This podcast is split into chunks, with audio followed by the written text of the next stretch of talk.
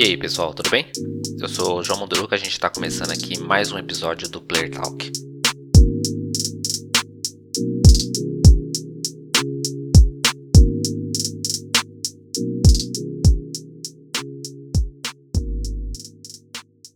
Novidades dessa semana, eu vou falar sobre o Switch OLED, a nova versão do Switch que a Nintendo anunciou. Lembra dos boatos sobre uma nova versão para o Nintendo Switch? Um suposto Switch Pro com tela melhor, maior potência, mais bateria, mais espaço. Então, a Nintendo anunciou um Switch OLED. Obviamente, a grande melhoria, que nem é tão grande assim, é referente à tela. Por isso esse subtítulo de OLED, que é a tecnologia usada na tela. Agora com a tela OLED de 7 polegadas, a versão anterior era uma IPS de 6.5, 6, não me lembro exatamente. Então temos uma qualidade de imagem melhor em uma tela um pouquinho maior. A tela em si traz outras vantagens, tem contraste melhor, cores mais vivas, esse tipo de coisa. Mas o aparelho tem outras melhorias também, como melhores saída de áudio e o armazenamento subiu de 32 GB para 64 GB. Não é muita coisa, mas já é o dobro da versão anterior. Essa versão também tem uma aba na parte traseira para apoiar a tela em uma posição que você possa visualizar numa mesa. O modelo anterior também tinha uma abinha, mas era bem pequenininha e o pessoal reclamava muito que não dava muita estabilidade. Essa é a parte traseira, metade da parte traseira, metade inferior da parte traseira, você consegue destacar ela, criar uma aba para que você apoie ele é, numa posição que você possa jogar olhando para a tela, né? Você destaca os controles e con consegue jogar. Uma novidade que me surpreendeu nesse modelo, não por estar inclusa nesse aparelho, mas por não estar na versão anterior, é uma conexão de cabo de rede. A base desse modelo tem uma entrada de cabo de rede para a internet, o que não tinha no modelo anterior, e eu fiquei muito surpreso quando eu descobri isso. Felizmente, para quem sente falta dessa conexão por, por cabo para o internet mais estável, essa nova base ela também é compatível com, com o modelo anterior do Switch. O novo modelo chega nas lojas no dia 8 de outubro por 350 dólares, 50 dólares a mais que o modelo anterior. E a previsão de lançamento para o mercado brasileiro é em 2022, mas ainda sem data ou preço estabelecido.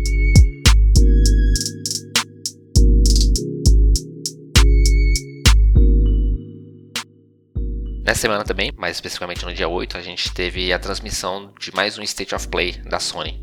Esse State of Play tinha um foco em Deathloop, mas teve outros títulos que também apareceram lá. Um deles foi o Fist Forging the Shadow Tosh, um jogo de plataforma que o protagonista é um coelho, tem um braço robótico equipado nas costas, né, como se fosse uma mochila ou uma armadura. Gostei muito do visual do jogo, o gameplay me lembra ali Guacamole, né, plataforma com bastante inimigo, pancadaria. Achei bem interessante. Tivemos também um gameplay de Jet, The Far Shore, feito por Super Brothers, desenvolvedores de Sword and Sorcery. Pareceu bem interessante. Já tinha um jogo de exploração e sobrevivência, onde você usa uma nave, né, a Jet, para conhecer o planeta, explorar, catalogar o que você encontra ali em busca de um local para civilização. Um novo trailer também de Death Stranding Director's Cut foi mostrado, revelando além das melhorias gráficas e compatibilidade com o DualSense, novos itens, missões de história que serão inclusas nessa nova versão. Lançamento exclusivo para PlayStation 5, chega dia 24 de setembro. Para finalizar, claro, a gente teve Deathloop, um gameplay estendido aí do jogo desenvolvido pela Arkane Studio, da Bethesda. Em Deathloop você tem a missão de assassinar um alvo. Você está preso ali dentro de um loop temporal. E você pode usar esse loop temporal para juntar informações sobre seu alvo e traçar uma melhor estratégia para eliminar ele. E você também está sendo caçado dentro desse loop. Lançamento exclusivo para o PlayStation 5, apesar de ser feito um estúdio da Microsoft, com lançamento para o dia 14 de setembro.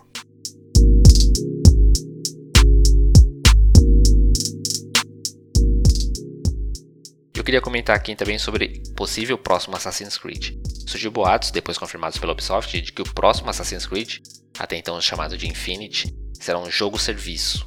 Eu vou explicar. Um jogo, como produto final, é um jogo normal que estamos acostumados. Tem começo, meio e fim, e aí você vai para o próximo jogo. Os Assassin's Creed lançados até hoje têm esse formato. Um jogo como serviço é o que a gente vê em títulos como Fortnite ou Destiny, por exemplo. O jogo ele é base, ele é lançado, às vezes é gratuito, como o Fortnite. Posteriormente, depois do lançamento, conteúdos novos são adicionados, podendo aí ser gratuitos ou pagos, mas que vão ampliar a experiência dentro daquele jogo, aumentando a vida útil do jogo.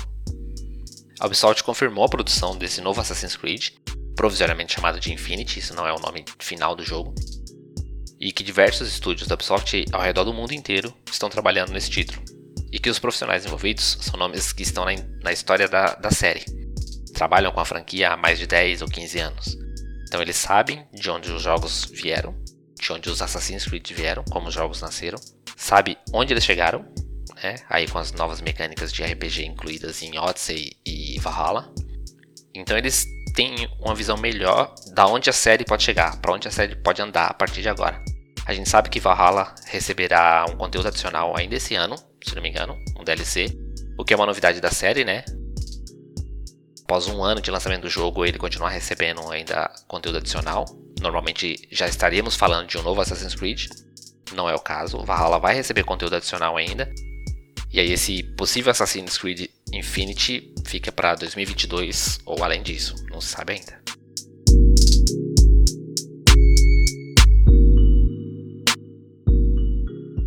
Por essa semana é isso. Não sei se você acompanhou a semana passada, mas a gente tem novidade. Os podcasts agora também estão disponíveis no Instagram, lá a partir do IGTV. Então vai lá seguir o perfil da Gamesfera. A gente publica lá também na segunda de manhã os podcasts no IGTV, se você achar mais fácil acompanhar por lá do que no seu agregador ou no Spotify. Me fala aí o que vocês estão achando. Obrigado por ouvir. Até a próxima semana.